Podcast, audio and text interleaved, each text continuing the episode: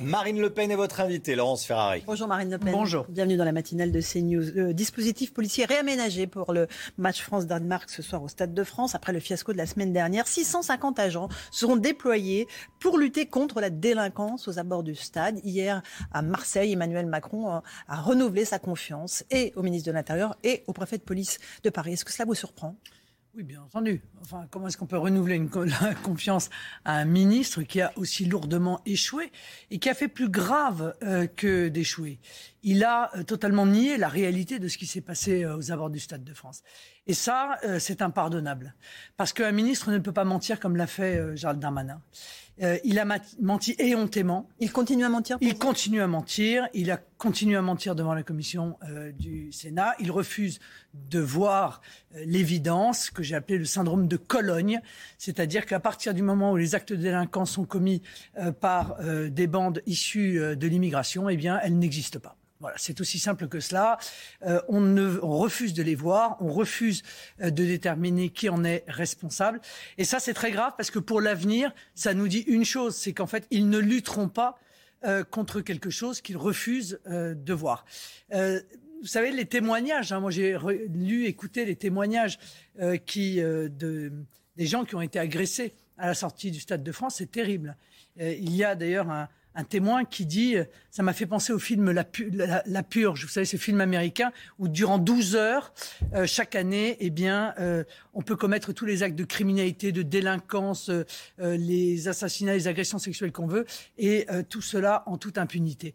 Donc, ces témoignages démontrent une chose, des bandes organisées, violentes, sont venues volontairement pour effectuer des razzias sur les supporters qui ont été livrés, il faut bien dire, à eux-mêmes. Quand le ministre ou la porte-parole vient dire qu'il n'y a pas eu de blessés, c'est un mensonge, puisque 238 interventions des pompiers ont été effectuées auprès euh, de blessés. Euh, ces faits sont d'une gravité euh, sans nom. Et, encore une fois, le gouvernement est incapable idéologiquement en réalité euh, de faire face à cela. Euh, Gérald Darmanin dit qu'il ne veut pas donner la nationalité des personnes interpellées pour ne pas les essentialiser. Est-ce que vous entendez ça? Non, j'entends pas, non. Non, non, j'entends pas. Euh, la vérité oblige à dire que l'immense majorité de ceux qui ont été arrêtés, mais qui sont un tout petit nombre par rapport à ceux qui ont commis. Oui, non, mais d'accord. Mais c'est aussi important, ça. C'est qu'à chaque fois qu'il y a des émeutes, à chaque fois, on termine par il n'a été procédé à aucune interpellation. Bon, ben là, il y en a eu quelques-unes. Et dans ces quelques-unes, il y a quasiment que des étrangers. il y avait d'ailleurs un certain nombre de mineurs migrants.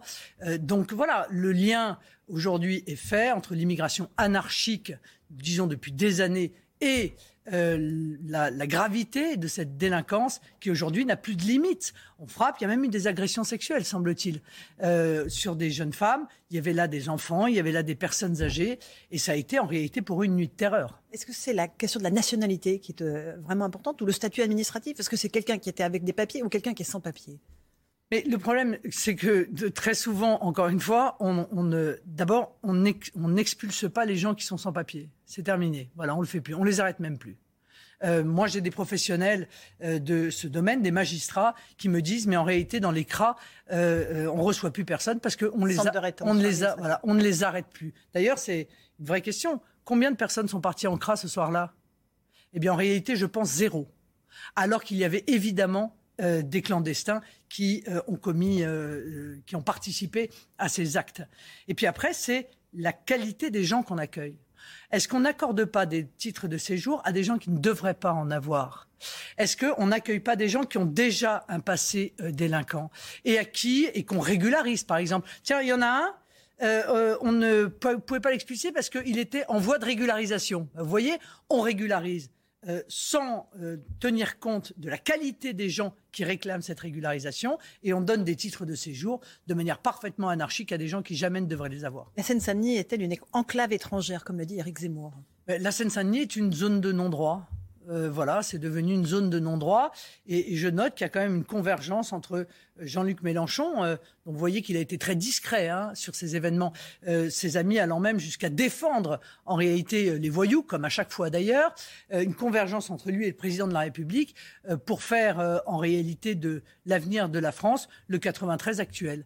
Eh bien, je pense que beaucoup de Français sont pas d'accord avec ça, et je viens leur dire, c'est maintenant qu'il faut le dire si vous n'êtes pas d'accord, et c'est dans les urnes qu'il faut le dire. euh, parce que pendant les quatre prochaines années, il n'y aura plus d'élections. Il y en aura une seule, ce sont les élections européennes, et ça aura peu d'influence euh, sur euh, la sécurité dans les rues. La Seine-Saint-Denis est aussi le département le plus pauvre de France et le département qui crée le plus d'emplois. Ce n'est pas seulement une zone de non-droit. Non, le département qui reçoit le plus d'argent surtout. Parce qu'il y a un moment, il faut quand même constater l'échec euh, des politiques de rénovation urbaine qui ont été effectuées. Euh, moi, j'ai regardé, hein, euh, depuis 2017, 5,6 milliards d'euros. Voilà ce qui a été déversé sur euh, la Seine-Saint-Denis, c'est-à-dire 20% de la totalité euh, des fonds de renouvellement urbain. des grandes enseignes se sont installées là-bas. Et qu'est-ce qui se passe? Eh bien, il se passe que l'ensauvagement est de plus en plus important dans ce département. Mais pire que cela, les grandes enseignes qui se sont installés euh, sur sollicitation en réalité des gouvernements sont obligés de donner des consignes à leurs salariés qui sont euh, de baisser les yeux, euh, de passer anonymement dans la rue et même certaines et même certaines ont déployé des agents de sécurité pour raccompagner les salariés des sociétés de, de, de la société jusqu'à leur jusqu'à leur transport. Voilà comment vivent les gens. Mais encore une fois, moi je ne je ne porte pas, euh, je ne jette pas la pierre à l'ensemble euh, des habitants. Les habitants souffrent aussi de cette Mais situation. évidemment que les habitants souffrent, eux, euh, tous les jours, toutes les heures de tous les jours de toute l'année, de cette situation, de cette ultra-délinquance, de cette ultra-violence, sans compter que à cela s'ajoutent évidemment les pressions islamistes de plus en plus importantes, elles aussi. Emmanuel Macron était hier en déplacement à Marseille, accompagné du nouveau ministre de l'Éducation nationale, Papen Ndiaye, pour lancer le chantier des écoles du futur où les directeurs d'établissements auront euh, plus d'autonomie pour recruter l'équipe enseignante. Il a aussi évoqué l'épidémie, c'est un mot employé par nos confrères du journal L'Opinion, l'épidémie de tenue islamique à l'école, de plus en plus d'abayas ou de camis qui font leur apparition dans les lycées. Certains élèves testent les limites de leur établissement. C'est euh, une volonté politique euh, de tester ainsi la République Évidemment, je le dis depuis longtemps. Vous savez, ne prenez pas ces revendications récurrentes euh, comme quelque chose d'anodin. Il y a un plan politique. L'objectif, euh, c'est d'imposer euh, une culture qui n'est pas la nôtre, et c'est pour les islamistes d'imposer en réalité les règles de la charia. Donc le burkini, ça n'est qu'une étape en réalité de ces réclamations. Demain, ce seront ces vêtements islamiques à l'école, ce, le, ce sera le voilement des fillettes.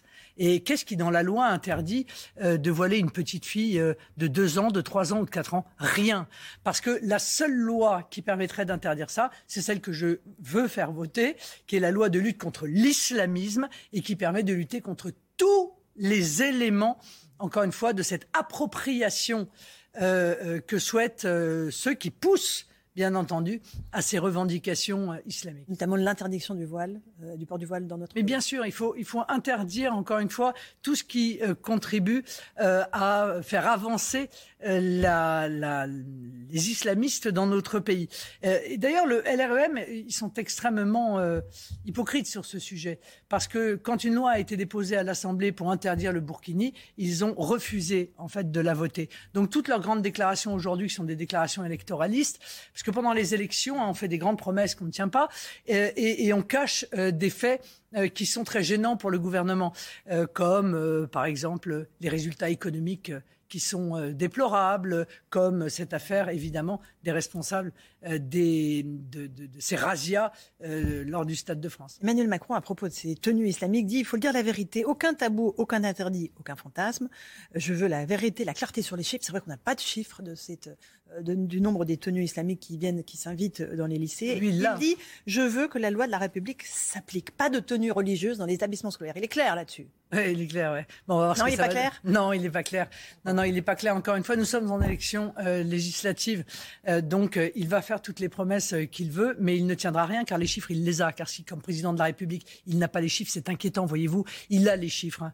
Il a les chiffres de l'ensemble de ces incidents qui ont eu lieu. Et malgré le pas de vague qui est de mise dans l'éducation nationale, évidemment, il a, son ministre a les signalements de ces difficultés, de ces incidents, de ces réclamations qui sont faites euh, et qui voient, encore une fois, de plus en plus d'enfants, parce que les islamistes, ils passent par les femmes et les enfants hein, pour avancer euh, leurs projets politiques, euh, qui viennent avec des tenues qui sont évidemment des tenues religieuses. Moi, ce qui m'intéresserait de savoir, il faudrait peut-être que des journalistes lui posent la question à Jean-Luc Mélenchon et à tous ses amis, à la ZAD, qu'est-ce qu'il en pense de ça, lui, Jean-Luc Mélenchon? Il est pour l'interdiction des abayas et des camis euh, à l'école? Parce que sur le Burkini, il est plutôt pour, il semble-t-il, hein, puisque ce sont ses propres alliés qui ont mis en place l'autorisation du Burkini dans les piscines, et notamment euh, les verts. Alors, euh, un tout petit mot du pouvoir d'achat. Le magazine 60 millions de consommateurs estime que chaque Français devra débourser en moyenne 90 euros de plus par mois en raison de la hausse des prix. Euh, quand on multiplie par 12, ça fait presque 1000 euros sur l'année. C'est absolument énorme. Est-ce que les mesures qui sont prises aujourd'hui par le gouvernement, euh, bouclier tarifaire sur l'énergie, suffisent? Non, mais elles suffisent pas. Et pour une raison simple, c'est que, et même à l'inverse, les décisions qui sont prises aujourd'hui et soutenues par le gouvernement d'Emmanuel Macron vont considérablement aggraver cette situation. Parce que lorsque l'on demande des sanctions qui visent en réalité à interdire l'importation du pétrole et du gaz russe, eh bien, on peut s'attendre à une explosion à nouveau des prix euh, de l'énergie, alors même que ceux-ci euh, ont augmenté, ne serait-ce le carburant, hein, ne serait-ce que le mois de mai, de 28%. Les gens ne vont plus pouvoir mettre de l'essence dans leur voiture, ils vont plus pouvoir se chauffer et accessoirement, ils sont déjà en train de limiter leur consommation euh, pour l'alimentation et pour l'hygiène parce qu'ils ne s'en sortent pas. Donc il faut un panier de 100 produits de première nécessité avec une TVA à 0% et évidemment contrôler euh, les abus de marge éventuels euh, si certains veulent les commettre dans la grande distribution. Et il faut baisser la TVA de 20 à 5,5 sur l'ensemble de l'énergie. Voilà un moyen de donner de l'oxygène. Parce que le bouclier tarifaire, d'accord. Sauf que, en réalité, là encore, un mensonge de Monsieur le maire. Bien sûr sûr qu'il y aura un rattrapage. Il dit qu'il n'y en aura pas de rattrapage. Mais bien sûr qu'il y en Mais bien sûr qu'il y en aura un en 2023. Euh, RTE l'a dit d'ailleurs, et ce rattrapage qui sera effectué, eh bien, s'accumulera avec l'augmentation euh, du prix euh, réel, en fait, de, de l'énergie un tout petit mot des législatives aussi. Euh, on est à quelques jours du premier tour. Est-ce que ça va se jouer finalement entre la majorité et la NUPES de Jean-Luc Mélenchon? C'est ce que dit Aurore Berger. Je ne crois pas, oui, oui. bon. Vous avez beaucoup ciblé Comme analyste politique, on a mieux qu'Aurore Berger quand même, il faut bien être honnête. Euh, et les, les études d'opinion aujourd'hui disent que nous pouvons arriver en tête. Et je vais vous dire même, on est déjà en tête. Parce que nous, nous sommes le premier mouvement politique de France. Parce que eux, ce sont des coalitions. C'est-à-dire que ce sont plusieurs partis politiques qui sont ensemble.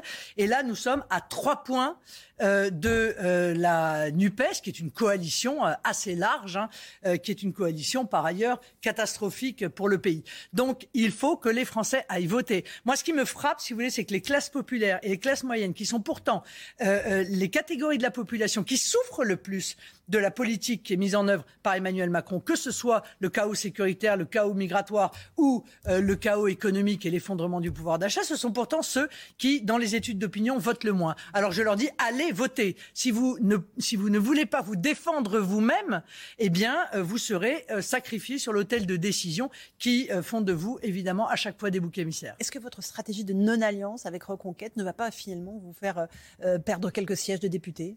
Non, je ne crois absolument pas. Euh, je pense que... Euh, il y a des alliés, il y a des alliances en face de vous Non, non, mais je ne crois absolument pas à cela.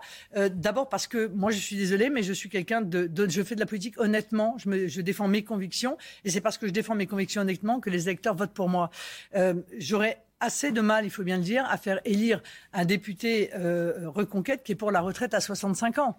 Il y a un moment, il y a une incohérence politique. Il y a des sujets sur lesquels on peut éventuellement avoir des convergences. Il y a des sujets sur lesquels on n'en a pas du tout. Sur la défense du pouvoir d'achat des Français, clairement, Éric Zemmour euh, a rejeté ça d'un revers de la main. Ça ne l'intéresse pas. Il est comme Emmanuel Macron d'ailleurs, pour en fait un rétrécissement majeur de notre protection sociale. Je suis en opposition totalement avec lui. Et puis, pardon, mais, il, va falloir qu'il réponde à une incohérence. Il passe sa vie, Eric Zemmour, à dire que je suis de gauche, et en même temps, il me reproche de pas faire, de, refuser une alliance dans le cadre de l'union des droites. Donc, euh, déjà, quand il aura réglé cette incohérence-là, euh, on en reparlera. Mais, mais vous dites que vous ne soutiendrez pas un candidat reconquête. Or, vous avez dit, s'ils arrivent devant nous, on se retirera en leur faveur. Enfin, on, on appellera à voter pour eux. Oui, bah, c'est-à-dire que euh, entre Emmanuel Macron qui est pour euh, plus d'immigration et moins de pouvoir d'achat et Éric Zemmour qui est pour moins de pouvoir d'achat et moins d'immigration, je préfère encore effectivement un candidat d'Éric Zemmour.